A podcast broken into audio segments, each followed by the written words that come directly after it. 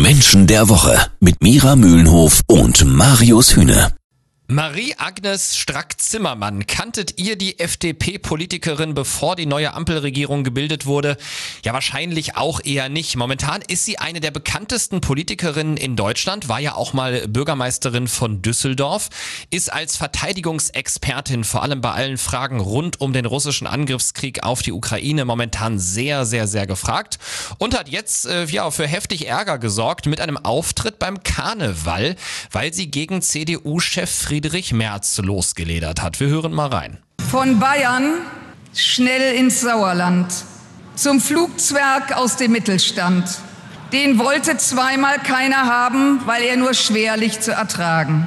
Noch so ein alter weißer Mann, der glaubt, dass er es besser kann. Die Sitten, so moniert er voller Trauer, sind nicht mehr wie bei Adenauer.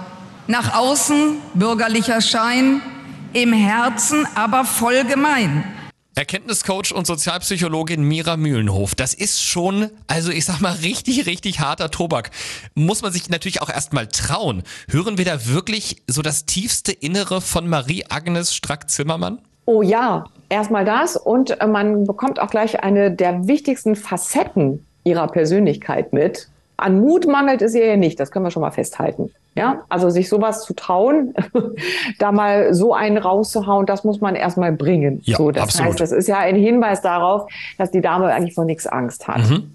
Gleichzeitig zeigt sie da eine Seite von sich, dass sie keine Not damit hat, auf eine Art und Weise auszuteilen, ohne Angst zu haben, was da zurückkommt. Mhm. Das heißt, wir haben es mit einer durchaus streitbaren Persönlichkeit zu tun. Warum hat sich Strack-Zimmermann ausgerechnet an Friedrich Merz abgearbeitet? Meinst du, da gibt's auch eine persönliche Ebene, dass es so ein typischer Mann ist oder so eine typische Persönlichkeit, mit der sie einfach nicht so gut klarkommt?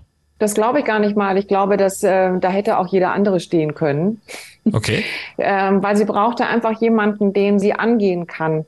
Dass da vielleicht Herr Merz noch ein paar persönliche Themen triggert. Mhm. Ich tippe da mal sehr auf den Umgang mit Frauen, weil Herr Merz da ja eher ein konservatives Weltbild vertritt und Frau Strack-Zimmermann das vielleicht auch durchaus ein bisschen persönlich nimmt. Mhm. Das zusammen ergibt die Gemengelage, dass sie sich den Herrn Merz ausgeguckt hat. Aber wie gesagt, ich glaube, sie wäre nicht weniger streitbar gewesen, wenn es jemand anders gewesen wäre. Warum sie ausgerechnet jetzt in die Offensive geht, ob sie vielleicht noch viel Größeres vorhat in ihrer Karriere, das hören wir gleich hier bei Menschen der Woche. Jeden Samstag ab 9. Menschen der Woche. Also wir hören noch mal rein in die Büttenrede von Marie-Agnes Strack-Zimmermann über CDU-Chef Friedrich Merz. Doch treibt's ein Nazi-Prinz zu wild, dann wird der Flugzwerg plötzlich mild. Beherzt er auf die Schwachen drischt, weil er so gern im Trüben fischt. Grad die, die christlich selbst sich wähnen, sollten sich für ihn was schämen. Mira, was ich ja besonders spannend finde, ist auch das Timing dieses Angriffs, ja, und die Frage, warum geht Marie-Agnes Strack-Zimmermann mit ihren jetzt, ich glaube, 64 Jahren so in die Offensive und vorher hat man eigentlich, muss man sagen, zumindest äh, deutschlandweit, jetzt gar nicht so viel von ihr mitbekommen. Gibt's da eine Erklärung für? Ja, die gibt es aus Sicht natürlich ihrer Persönlichkeitsstruktur. Wir reden hier über intrinsische Motivation und wie sich das auf das Verhalten eines Menschen auswirkt. Mhm. Was ist der Antrieb?